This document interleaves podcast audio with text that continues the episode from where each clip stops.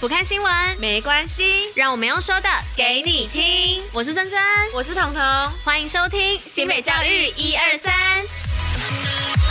嗨，大家午安呐、啊！我是彤。那今天是十一月八号，礼拜二。接下来我们将一起与您一同分享新北教育新闻第一百四十四集。最后一样有活动分享跟小教室，不要错过。准时收听外，还是要记得戴口罩、勤洗手，共同防疫。没错，今天是我来跟大家报新闻跟活动啦。那我就是刚刚有看到找到一个蛮有趣的心理测验，那想跟大家一起分享一下。那大家也。可以选一下，然后听我解答。好，那这个题目啊，是有一天你和你的男朋友或者是女朋友。反正就是伴侣大吵一架，隔天呢、他请快递送来一个箱子，凭直觉，你觉得里面会有什么呢？A. 昂贵的皮件，B. 一定有诈，可能是便便，C. 过去的情书跟礼物，D. 空箱子，E. 温馨的小礼物。那不知道大家会选什么呢？就是一个有趣的小测验，大家到那个叫什么、我们。节目的最后，就会跟大家分享。那我们就赶快来看我们今天新闻的内容到底有哪些吧。哼，音好高哦，哈哈。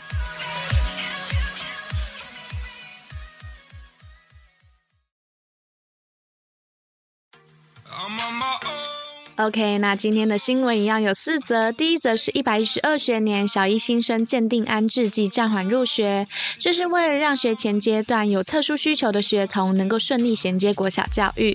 新北市在一百一十二学年度的时候，就办理了特殊教育需求小一新生鉴定安置及暂缓入学座谈会，帮助家长了解鉴定安置申请的流程，并认识国小教育阶段相关特殊教育的服务。再来，第二则是培育课程教学领导人才，促成六年一贯。这是教育局为了鼓励各校发展重点特色课程，同时针对完全中学办理课程教学领导人才培育计划。内容包含各式主题式的策略工作坊，由课程教学专家引领各校共备课程，培养优质课程的教学人才，强化完全中学的竞争力。再来第三则是让学生适性发展，培育国际技职人才，这是为了让学生拥有更多元的学习。教育局近年主推品德教育与适性发展，同时也成立了全国首创的生涯发展教育中心，并期许能培养更多师级的人才，让技职成为培育专业技职人才的摇篮。好，那最后一则是新北城市杯啊哈哈哈哈封王。那这个是新北城市杯全国电竞公开总决赛，在五号的时候，在新北电竞基地展开最终的决战，并在经过激烈的对战之后，由啊哈哈哈哈队勇夺冠军，并获得了六万元的奖金。亚军则是黎明企鹅队，获得了三万元的奖金。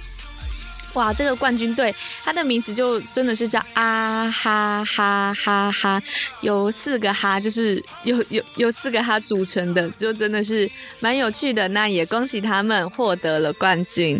那我们就话不多说，赶快进入到我们今天运动的部分吧。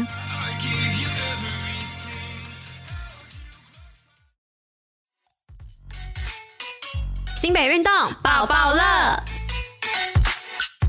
好，那今天运动要来跟大家报什么乐呢？就是全员投入新北综合发展手球有成，这是综合国小手球队成立的第四十三个年头，同时啊，也是新北市手球运动重点发展学校。而人数众多的手球队，也在每天持之以恒的辛苦训练之下，成为比赛场上的常胜军。男子组就在一零八年还有一零九年的时候，连续获得全国中小学师生手球锦标赛赛。的冠军，那女子组在最近三年更创下了全国手球锦标赛冠军三连霸的亮眼成绩，也让我们为他们一起欢呼喝彩，真的是太厉害啦！那其实，在报这则新闻之前呢、我真的是不大了解手球到底是一个怎么样的活动，所以我就来跟大家科普一下。那手球啊，其实就是手球运动或者是手球比赛的简称，也可以指手球比赛中的用球。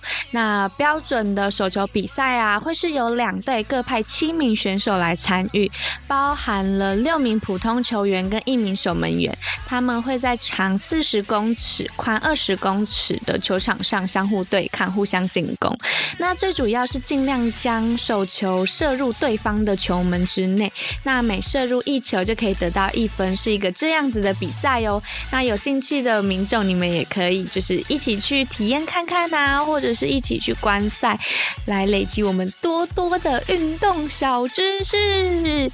好，那我们就赶快进入到我们今天历史小教室的部分吧。别忘了节目最后还有心理测验的解答哦。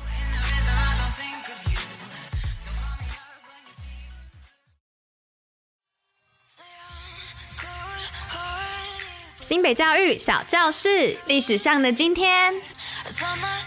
Hello，大家好，我是娃娃是珍珍。今天历史上的今天呢，要来跟大家介绍的是英国牛津大学伯德利图书馆。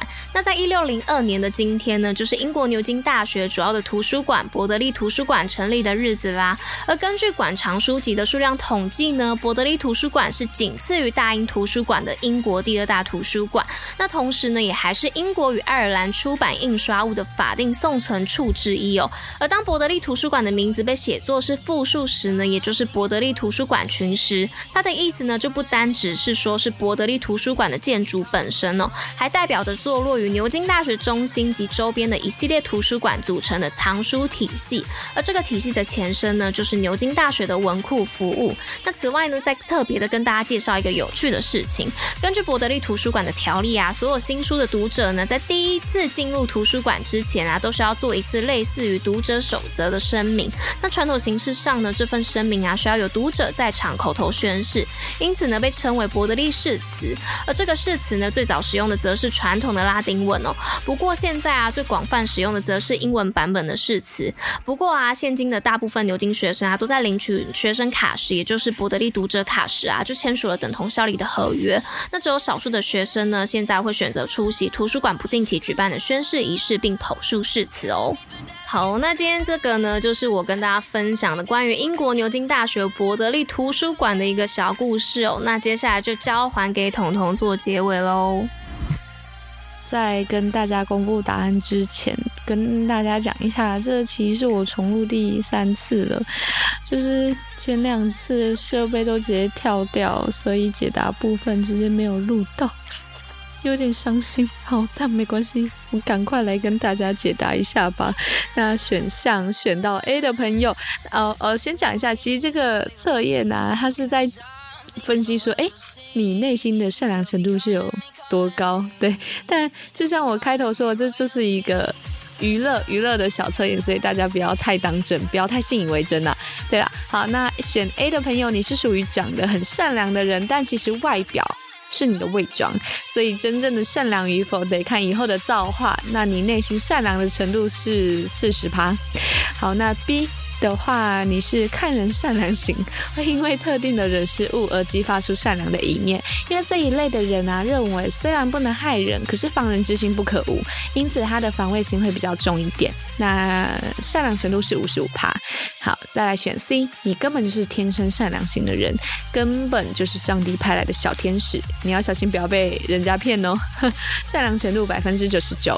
好，那选猪的人，你是年度善良型的，因为你的。猜忌心比较重，大概一年才会做一次善事。但这类型的人有时候会想太多。那你善良程度是百分之二十趴。好，那选一的话，你是后天善良型的人。你潜在的慧根呢，会让这一类的人越长大越善良。而这一类的人比较会容易受到宗教或是朋友的影响，而激发潜在的善良个性哦。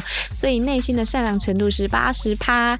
好，那就跟我刚刚一开始讲的一样嘛。那这个测验就是 have fun，就是开开心心娱乐大家而已，希望让大家在沉闷的上班日跟上学日可以有一点抒发压力的感觉。好了，虽然我不知道，就是测完这个测验会不会让你们抒发压力，但是希望大家都可以开开心心哦。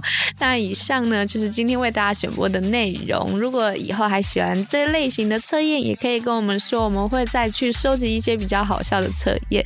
那新北教育最用心，我们明天见喽，大家拜拜。